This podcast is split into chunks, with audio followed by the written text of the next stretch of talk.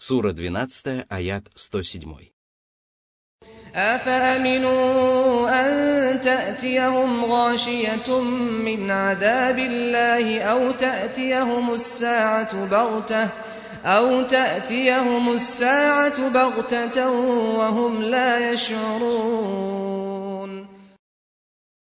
Неужели грешники, которые отворачиваются от знамения Аллаха, не опасаются Божьего наказания, которое может окутать их со всех сторон и искоренить полностью? Неужели они не опасаются того, что судный день наступит так внезапно, что они даже не почувствуют его приближения?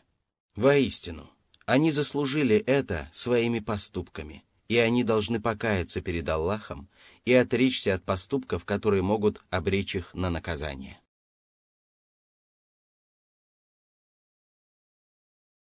Сура 12, аят 108. قل هذه سبيلي أدعو إلى الله على بصيرة أنا ومن اتبعني وسبحان الله وما أنا من المشركين О Мухаммад! Возвести людям о том, что твой путь и твоя религия основаны на знаниях и убежденности, которые несовместимы с сомнениями и колебаниями. Ты и твои последователи призываете людей на путь Аллаха согласно твердому убеждению. Свят Аллах и превыше всего, что не соответствует Его величию и противоречит Его совершенству. А ты не являешься многобожником, потому что ты искренне поклоняешься одному Аллаху и служишь только Ему одному.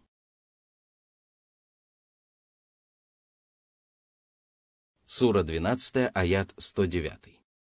وما أرسلنا من قبلك إلا رجالا نوحي إليهم من أهل القرى أفلم يسيروا في الأرض فينظروا كيف كان عاقبة الذين من قبلهم ولدار الآخرة خير للذين اتقوا أفلا تعقلون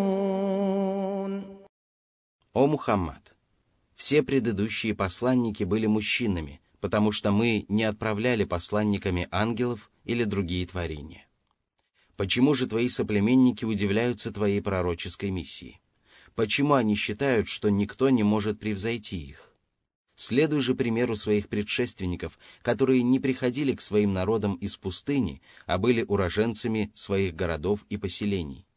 Они были самыми благоразумными и самыми здравомыслящими людьми, и тебе должны быть ясны их поступки и деяния. Разве они не путешествовали по земле и не видели, каков был конец тех, кто жил прежде? Если они не верят тебе, пусть сами убедятся в том, что Аллах уничтожил тех, кто отказывался обратиться в правую веру. И пусть они остерегаются повторять ошибки своих предшественников, дабы их не постигло наказание, которое постигло тех, кто жил прежде. И пусть они знают, что райская обитель и вечные райские удовольствия лучше для тех, кто боится Аллаха, повинуется Его повелениям и остерегается нарушать Его запреты. Воистину, мирские удовольствия беспокойные, несовершенные и недолговечные, тогда как удовольствия в последней жизни совершенны, нетленны и бесконечны. Они продолжаются вечно и с каждым мигом только увеличиваются. Неужели же люди лишены разума, благодаря которому они могли бы отдать предпочтение тому, что лучше?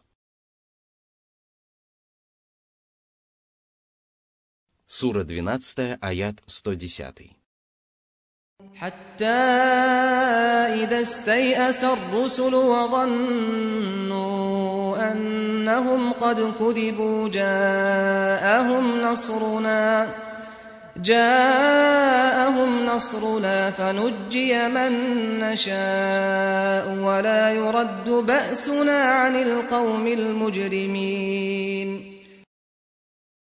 Всевышний поведал о том, что преступные и жалкие люди во все времена отвергали Божьих посланников.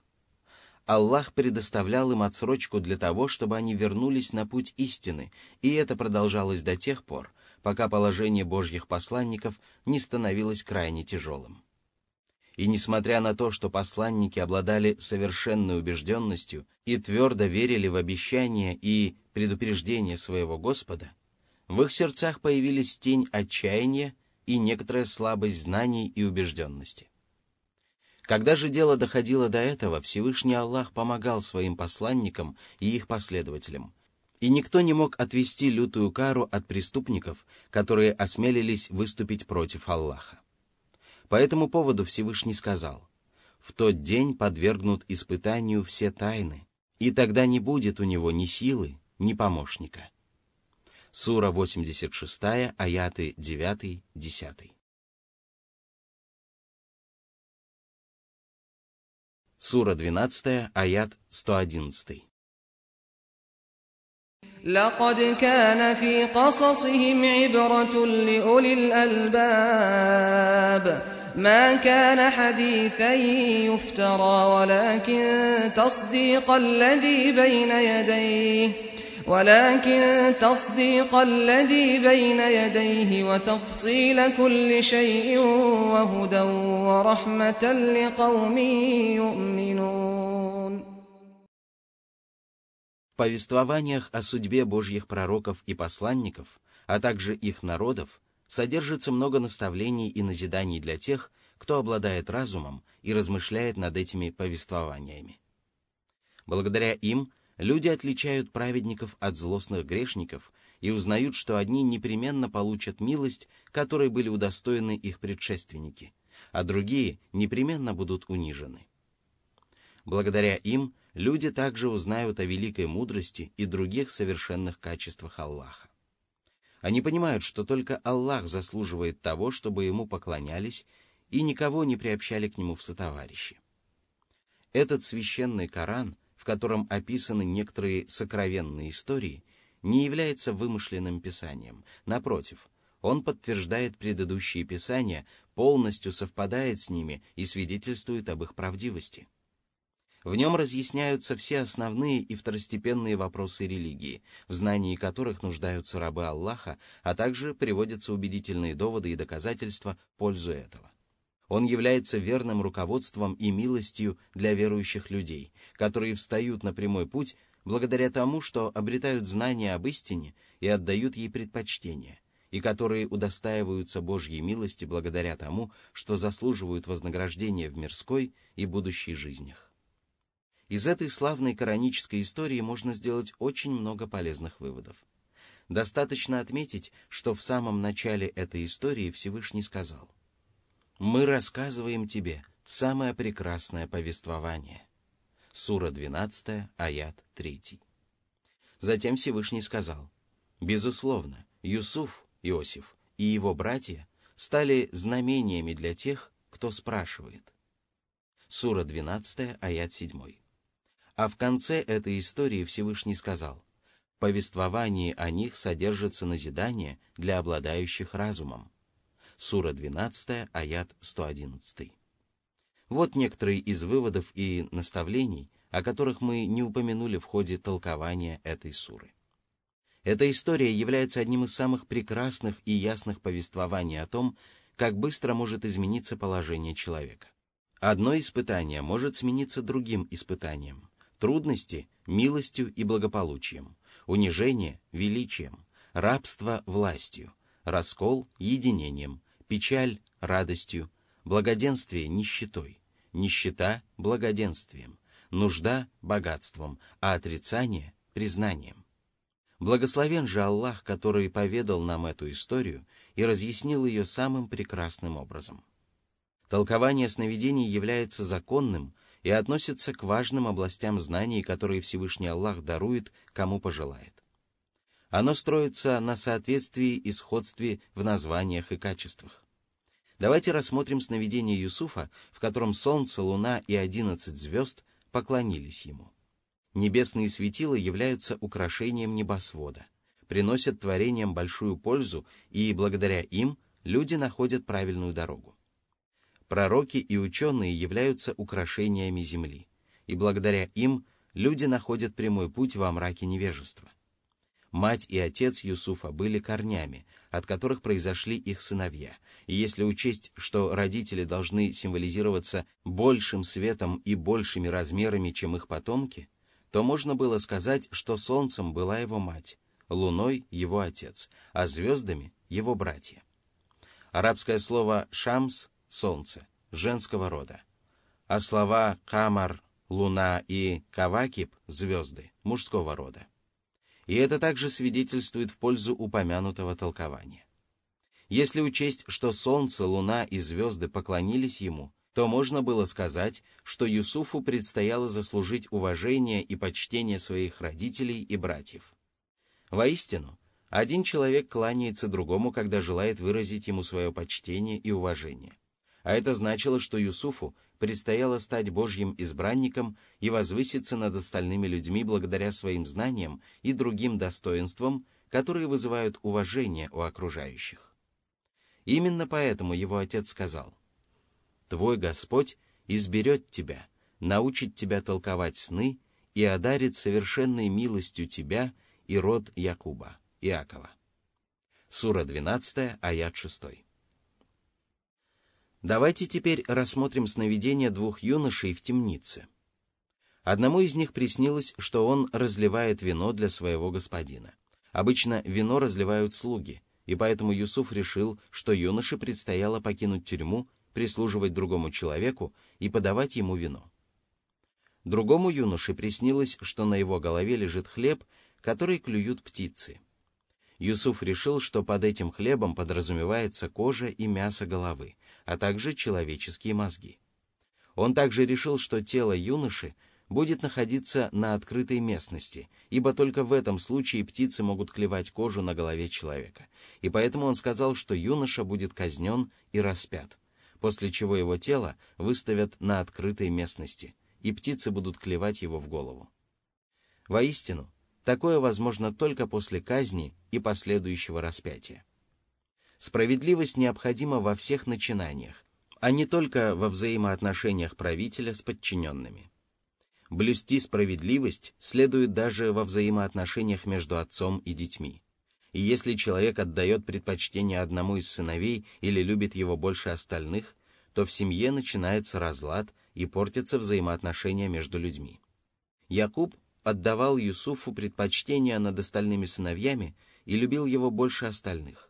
И такое отцовское отношение побудило сыновей совершить грех, причинив вред себе, своему отцу и своему брату. Человек должен остерегаться грехов, ибо один грех влечет за собой множество других прегрешений, и все заканчивается тем, что человек начинает совершать ужасные преступления. Братья Юсуфа замыслили разлучить своего отца с братом, и ради достижения своей цели им пришлось неоднократно прибегать к ухищрениям и лгать. Они солгали, когда принесли своему отцу рубашку, запачканную кровью. Они солгали, когда пришли поздно вечером и рыдали. Очевидно, люди долго расследовали это происшествие, и в течение этого срока им приходилось неоднократно лгать. И не исключено, что это продолжалось до тех пор, пока они не встретились с Юсуфом. Всякий раз, когда их спрашивали о случившемся, им приходилось лгать и приносить лживые свидетельства. Все это вредные последствия грехов, которые неизбежно сопутствуют всевозможным прегрешениям. Судить о человеке следует потому, насколько совершенными были его последние деяния, а не по недостаткам, которые были присущи ему в начале пути. Сыновья Якуба – вначале совершили страшные злодеяния, которые можно назвать величайшим поводом для порицания и осуждения. Однако впоследствии они искренне раскаялись в содеянном, попросили прощения у Юсуфа и своего отца и обратились к Аллаху с просьбой о прощении и милости. И если люди простили им причиненную несправедливость, то что можно думать об Аллахе, который является самым милосердным из милосердных? Именно поэтому мы считаем, что все сыновья Якуба были пророками. Это наиболее достоверное мнение по этому вопросу. Всевышний сказал, «Воистину, мы внушили тебе откровение, подобно тому, как внушали его Нуху, Ною, и пророкам после него. Мы внушили откровение Ибрахиму, Аврааму, Исмаилу, Измаилу, Исхаку, Исааку, Якубу, Иакову, и коленам, двенадцати сыновьям Якуба, Исе, Иисусу, Аюбу, Иову, Юнусу, Ионе, Харуну, Аарону, Сулейману, Соломону. Давуду же, Давиду, мы даровали Забур, Псалтырь. Сура 4, аят 163. Колено — это двенадцать сыновей Якуба и их потомки. Юсуфу приснилось, что его братья являются двенадцатью светящимися звездами. Звезда подразумевает свет и наставление на прямой путь, а эти качества бывают присущи Божьим пророкам. Но даже если они не были пророками, они были праведными богословами, которые наставляли людей на прямой путь. Аллах одарил Юсуфа знаниями, выдержкой и благородным нравом. Он научил его призывать людей на путь Аллаха, внушил ему не медлить с прощением братьев, которые совершили грех, и все это проявилось в том, что Юсуф не стал упрекать и стыдить своих братьев. Он проявлял в высшей степени почтительное отношение к своим родителям, оказывал милость своим братьям и делал добро всем творениям. Одно зло может оказаться легче другого, и лучше совершить менее тяжкое злодеяние, нежели совершить более тяжкий грех. Когда братья Юсуфа решили убить его или бросить вдалеке от дома, один из братьев сказал, «Не убивайте Юсуфа, Иосифа, а бросьте его на дно колодца, если вы решили действовать. Один из караванов вытащит его». Сура 12, аят 10. Его предложение было менее тяжким, и ему удалось удержать братьев от совершения более ужасного прегрешения. Если вещь перешла из рук в руки, и покупатель не знал о том, что продавец овладел этой вещью незаконным путем, то он не несет ответственности за то, что покупает, продает или использует этот товар. Братья Юсуфа продали его незаконным путем, потому что не имели права поступать таким образом. Караванщики отвезли его в Египет и продали визирю, в доме которого Юсуф был рабом, хотя ему и оказывали уважение а Всевышний Аллах назвал визиря господином Юсуфа. Мужчина должен остерегаться уединения с женщинами, которые могут соблазнить его. Также следует остерегаться любовных увлечений, которые могут причинить человеку вред. Жена визиря совершила свой ужасный поступок потому, что осталась наедине с Юсуфом и испытывала к нему страстную любовь. Это чувство не оставляло ее в покое, пока она не начала соблазнять Юсуфа. А затем она оболгала его, и его бросили в темницу на несколько лет. Чувства к жене визиря, которые охватили Юсуфа и которые он отверг ради Аллаха, еще больше приблизили его к Аллаху, потому что такие чувства часто возникают в человеческой душе, которая призывает творить зло. Такова природа большинства людей. Однако в сердце Юсуфа это чувство столкнулось с любовью к Аллаху и страхом перед ним – он отдал предпочтение любви к Аллаху и страху перед Ним и поступил вопреки низменным желаниям своей души. Благодаря этому он стал одним из тех, кто боится предстать перед своим Господом и удерживает свою душу от низменных порывов.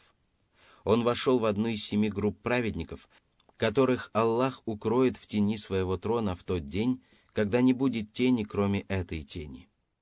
Именно среди этих людей окажется правоверный, которого красивая и знатная женщина позвала к себе, а он ответил «Я боюсь Аллаха». Воистину, если в сердце человека возникло намерение совершить грех, то он заслуживает порицания только тогда, когда это намерение утверждается в его душе или сопровождается совершением греха. Если вера проникла в сердце человека, и он стал совершать праведные деяния искренне ради Аллаха, то эта вера и искренность помогают ему избегать злодеяний, мерзости и отдаляться от всего, что влечет за собой ослушание Аллаха. Таково воздаяние за веру и искренность, и поэтому Аллах сказал, «Она возжелала его, и он возжелал бы ее, если бы не увидел знамения своего Господа». Так мы отвратили от него зло и мерзость. Воистину, он был из числа наших избранных или искренних рабов. Сура 12, аят 24. Такой перевод соответствует чтению, в котором упоминается слово «мухлис» — «искренний».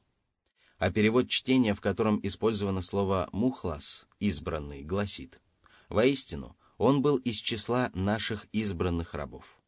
Безусловно, Всевышний Аллах избирает только тех рабов, которые искренне поклоняются Ему одному. И если человек посвящает свои деяния одному Аллаху, то Аллах избирает его и избавляет от злодеяний и мерзостей. Если человек видит, что ситуация, в которой он оказался, является искушением и влечет за собой совершение греха, то он обязан сделать все возможное для того, чтобы выйти из этой ситуации и спастись от грехопадения. Именно поэтому, когда жена визиря стала соблазнять Юсуфа в своем доме, он попытался сбежать оттуда. Он бросился к двери для того, чтобы избежать зла, которое она могла причинить ему. Если мужчина и женщина припираются друг с другом и не могут привести доказательства своей правоты, то решение следует выносить на основании второстепенных улик. Например, если мужчина и женщина припираются относительно домашней утвари и не могут доказать свою правоту, то вещь, которая обычно принадлежит женщине, должна достаться женщине, а вещь, которая обычно принадлежит мужчине, должна достаться мужчине. Приведем другой пример. Если плотник и кузнец заявляют о своих правах на орудие труда и не могут доказать свою правоту, то решение должно выноситься на основании внешнего вида этого орудия труда. Юсуф тоже был оправдан на основании второстепенных улик, ибо его правдивость и лжесвидетельство жены визиря можно было обосновать только тем, что его рубашка была порвана со стороны спины. Пользу справедливости этого вывода свидетельствует и решение, которое вынес Юсуф, когда среди вещей его брата нашли чашу. Он наказал его так, как следовало наказывать за воровство, хотя у него не было ни свидетелей, ни признания. Следовательно, если украденная вещь будет обнаружена у человека, то его можно обвинить в воровстве, особенно если он известен как вор. Воистину, такая улика является более убедительной, нежели свидетельство другого человека. Это распространяется и на те случаи, когда человек вырывает вино или беременеет жена, у которой нет мужа или господина. В таких случаях человека следует подвергнуть установленному шариатом наказанию, если только не обнаружится причина, которая может помешать этому. Именно поэтому Аллах назвал решение родственника жены визиря свидетельством и сказал, а свидетель из ее семьи сказал, если его рубаха разорвана спереди, то она говорит правду, а он лжет. А если его рубаха разорвана со спины, то она лжет, а он говорит правду. Сура 12, аяты 26-27. Пророк Юсуф обладал как внешней, так и духовной красотой. Его внешняя красота заставила женщину, в доме которой он жил, а также других знатных женщин, которые собрались у нее в доме после того, как упрекли ее за привязанность к молодому рабу, порезать себе руки со словами «Упаси Аллах, да ведь это не человек, он никто иной, как благородный ангел». Сура 12, аят 31. А его духовная красота заключалась в его целомудрии и отказе от ослушания Аллаха даже тогда, когда этому способствовало множество факторов и обстоятельств. Даже жена визиря засвидетельствовала это, когда сказала «Я действительно пыталась его соблазнить, но он отказался». Сура 12, аят 32. Позднее она также сказала «Теперь истина прояснилась. Это я пыталась соблазнить его, а он является одним из тех, кто говорит правду. Сура 12, аят 51. А знатные женщины сказали, «Упаси Аллах, мы не знаем о нем ничего плохого». Сура 12, аят 51. Юсуф предпочел попасть в темницу, нежели совершить грех, и таким же образом обязаны поступать все остальные рабы Аллаха. Если им придется выбирать между совершением греха или наказанием в мирской жизни, то они должны отдать предпочтение наказанию в мирской жизни, ведь грехопадение обрекает человека на мучительные страдания как при жизни на земле, так и после смерти. Именно поэтому истинному верующему ненавистно возвращение к неверию после того, как Аллах избавил его от него, подобно тому, как ему ненавистно быть брошенным в адский огонь. Если человек оказывается в ситуации, которая подталкивает его к ослушанию Аллаха, то он должен обратиться за помощью к Аллаху и не полагаться на собственные силы. Вот почему Юсуф сказал, «Если ты не отвратишь от меня их козни, то я уступлю им и окажусь в числе невежд». Сура 12, аят 33. Правильные познания и разум подталкивают человека к добру и удерживают его от зла, тогда как невежество подталкивает его к потаканию своим низменным страстям, хотя ослушание Аллаха причиняет человеку сущий вред. Раб Божий должен поклоняться Аллаху не только в радости, но и в горе. Оказавшись в беде, Юсуф не перестал обращаться с мольбой к Аллаху, а когда его заточили в темницу, он принялся призывать двух юношей к единобожию и удерживать их от идолопоклонства. Будучи сообразительным человеком, он быстро понял, что двое юношей склонны ответить на его призыв. Они назвали его праведным и добродетельным человеком, попросили его истолковать видения, которые им приснились, и страшно желали услышать толкование своих снов. Юсуф воспользовался предоставленной ему возможностью и призвал их уверовать во Всевышнего Аллаха. Он сделал это до того, как истолковал их сновидения, дабы его проповедь принесла больше пользы. Вначале он разъяснил двум юношам, что приобрел знание и достиг совершенства, в котором они уже успели убедиться, благодаря правой вере, поклонению одному Аллаху и отречению от религии людей, которые не веруют в Аллаха и судный день. Это была проповедь языком обстоятельств, после которой святой пророк понятными словами разъяснил пагубность многобожия и справедливость единобожия и обосновал свои утверждения ясными доводами. При разъяснении религиозных истин всегда следует начинать с наиболее простых вопросов и постепенно переходить к более сложным. И поэтому, если человек задает вопрос проповеднику, испытывая при этом острую нужду в знании другого вопроса, то проповеднику следует разъяснить ему то, в знании чего он нуждается до того, как ответить на заданный вопрос. Такое поведение свидетельствует об искренности и сообразительности учителя, а также о его способности правильно наставлять и обучать окружающих. Именно поэтому, когда двое юношей попросили Юсуфа истолковать сновидения, он вначале призвал их поклоняться одному Аллаху, не приобщая к нему сотоварищей, и только после этого удовлетворил их просьбу. Если человек оказывается в бедственном или затруднительном положении, то нет ничего плохого в том, что он прибегнет к помощи человека, который в силах избавить его от беды или рассказать о его положении тому, кто в состоянии оказать ему помощь. Подобный поступок не считается сетованием на судьбу и жалобой, обращенной к творениям. Поступать таким образом принято, и поэтому люди часто просят друг друга оказать им помощь.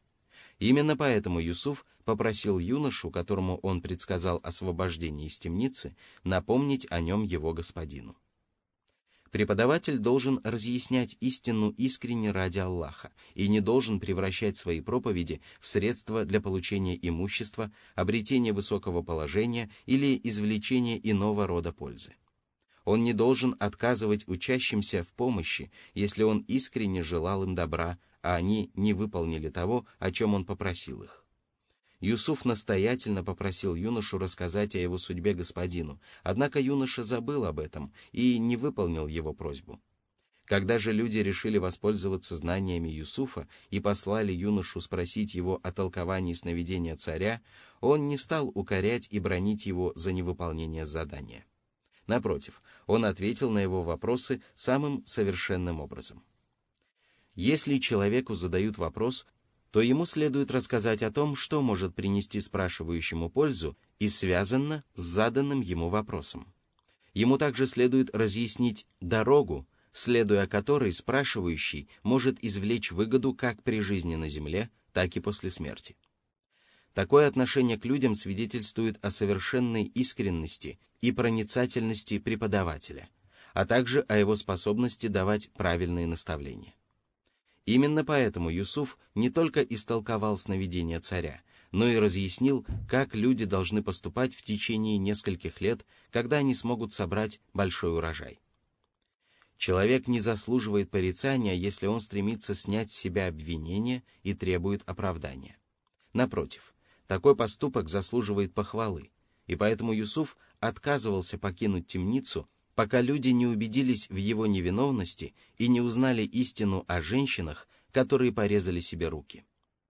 Знание о религиозных законах и предписаниях, умение толковать сновидения и умение управлять делами являются превосходными качествами – обладать которыми намного лучше, нежели обладать прекрасной внешностью, потому что благодаря своей прекрасной внешности Юсуф попал в трудное положение и оказался в темнице, а благодаря своим знаниям обрел могущество, величие и власть на земле. Воистину, любые блага в мирской и будущей жизнях являются результатом и следствием полезных знаний. Наука о толковании сновидений является одной из религиозных дисциплин, и человек получает вознаграждение за изучение или преподавание этой науки. Более того, толкование сновидений относится к вопросам, по которым богословы могут выносить религиозные постановления, фатва. Именно поэтому Юсуф сказал двум юношам в темнице, «Дело, о котором вы спрашивали, уже предрешено». Сура 12, аят 41. Египетский царь сказал, «Разъясните мое видение, если вы умеете толковать сны». Сура 12, аят 41. А освобожденный из тюрьмы юноша сказал Юсуфу, «Поведай нам о семи тучных коровах, которых пожирают семь тощих, а также о семи зеленых колосьях и семи высохших, чтобы я вернулся к людям». Сура 12, аят 46. В этих откровениях использованы глаголы, от которых образуется арабское слово «фатва». А это значит, что нельзя толковать сновидения, не имея соответствующих знаний. Нет ничего страшного, если человек рассказывает о своих больших познаниях, праведных деяниях и других прекрасных качествах, если в этом есть необходимость. Если человек не делает этого ради показухи и не обманывает при этом, потому что пророк Юсуф сказал – назначь меня управлять хранилищами земли, ибо я знающий хранитель». Сура 12, аят 55. Нельзя порицать человека, который занимает руководящую должность, если он делает все возможное для выполнения своих обязанностей перед Аллахом и перед его рабами. И нет ничего предосудительного в том, что человек просит назначить его на руководящую должность, если он заслуживает этого больше других. Но если человек недостоин занимать руководящую должность, или если есть другие люди, которые не уступают ему по своим способностям или даже превосходят его, или если он стремится занять высокий пост не для того, чтобы притворить в жизнь законы Аллаха, то просить руководящую должность запрещается. Аллах является щедрым и великодушным Господом, который одаряет своих рабов благами как при жизни на земле, так и после смерти и обрести милость Аллаха после смерти можно благодаря двум факторам – вере и богобоязненности. Благо в последней жизни намного превосходят земные удовольствия, и поэтому раб Божий должен всей душой стремиться к вознаграждению Аллаха после смерти и не печалиться при виде земного богатства и мирских удовольствий, если он не способен насладиться ими. Напротив, он должен утешать себя вознаграждением в последней жизни и великой милостью своего Господа. Именно поэтому Всевышний Аллах сказал, «Воистину, вознаграждение в последней жизни лучше для тех, которые уверовали и были богобоязненны». Сура 12, аят 57. Взимание продуктов питания с населения не запрещается, если это делается на благо народа и не причиняет вреда людям. И поэтому Юсуф приказал взимать с жителей Египта зерно и другие продукты питания в течение урожайных лет для того, чтобы подготовиться к грядущей многолетней засухе. Подобный поступок не противоречит упованию на Аллаха, потому что раб Божий должен уповать на Аллаха и совершать поступки, которые приносят ему пользу и являются залогом благополучия в мирской и будущей жизнях. Юсуф настолько искусно распоряжался хранилищами земли, что сумел собрать огромное количество зерна. Даже жители других стран приезжали в Египет и просили отмерить им зерно, потому что им было известно об огромных запасах, приготовленных там. Об умении Юсуфа также свидетельствует тот факт, что он отмеривал каждому человеку ровно столько, сколько ему было необходимо, или даже меньше того, поскольку каждый проситель мог увести с собой только один верблюжий вьюг зерна. Шариат разрешает приглашать людей в гости и оказывать почтение гостям. Более того, это является обычаем всех божьих посланников, и поэтому Юсуф сказал своим братьям, «Разве вы не убедились, что я сполна наполняю меру и что я самый гостеприимный из хозяев?» Сура 12, аят 59. Шариат не запрещает плохо думать о людях, если для этого есть основания или предпосылки. Поступать так не запрещается и не порицается, потому что пророк Якуб вначале не позволил своим сыновьям отправиться на прогулку вместе с Юсуфом. Затем они стали упрашивать его, и он позволил им взять Юсуфа на прогулку. Когда же они вернулись и рассказали ему о том, как волк разорвал Юсуфа, он сказал, «О нет, это ваши души ввели вас в соблазн, и лучше проявить терпение». Сура 12, аят 18. А когда сыновья стали просить его отпустить с ними Бениамина, он сказал, «Неужели я доверю его вам так, как доверил прежде его брата? Аллах охраняет лучше, он милосерднейший из милосердных». Сура 12, аят 64. А когда Юсуф задержал младшего брата, и сыновья рассказали об этом своему отцу, он сказал, «О нет, это ваши души ввели вас в соблазн, и лучше проявить терпение. Сура 12, аят 83. И хотя в последнем случае сыновья не были виноваты в произошедшем, их предыдущие поступки побудили отца сказать такие слова. И поступив таким образом, он не совершил греха или предосудительного поступка. Шариат не запрещает прибегать к поступкам, которые препятствуют попаданию дурного глаза или другим несчастным случаям, а также способствуют снятию дурного глаза после того, как он попал на человека. Напротив, поступать таким образом разрешается. Все на свете происходит в строгом соответствии с Божьим предопределением, и поступки, которые являются причиной благополучия и благоденствия, также соответствуют Божьему предопределению. Вот почему пророк Якуб сказал своим сыновьям, «Сыновья мои, не входите через одни ворота, а войдите через разные ворота». Сура 12, аят 67. Если человек пытается вернуть себе права, которых его несправедливо лишили, то ему разрешается прибегнуть к хитрости. И знание тайных путей, посредством которых человек может достичь благой цели, является похвальным качеством – Однако шариат запрещает прибегать к хитростям, если человек пытается ущемить чужие права или совершить запрещенный поступок.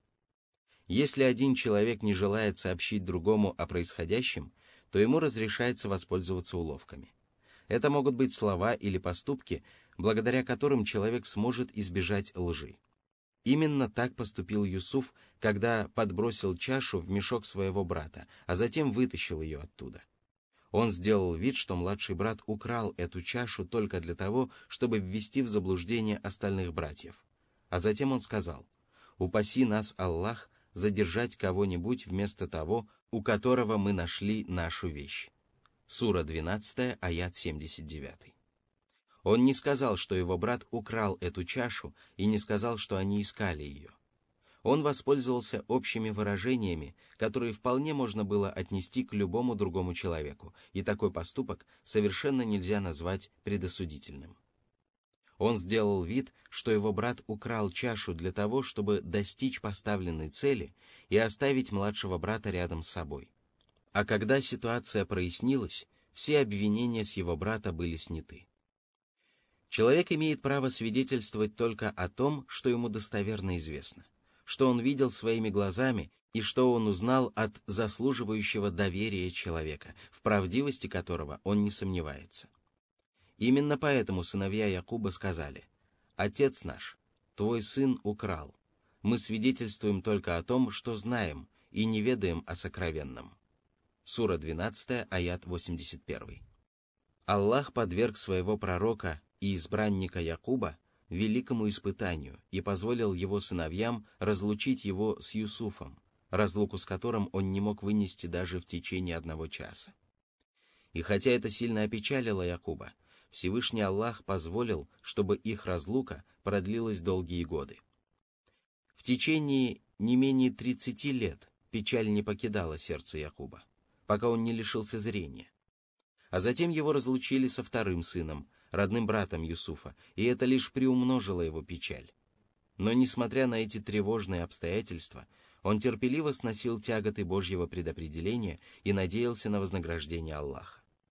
Он обещал проявить должное терпение, и нет никакого сомнения в том, что он сдержал свое обещание.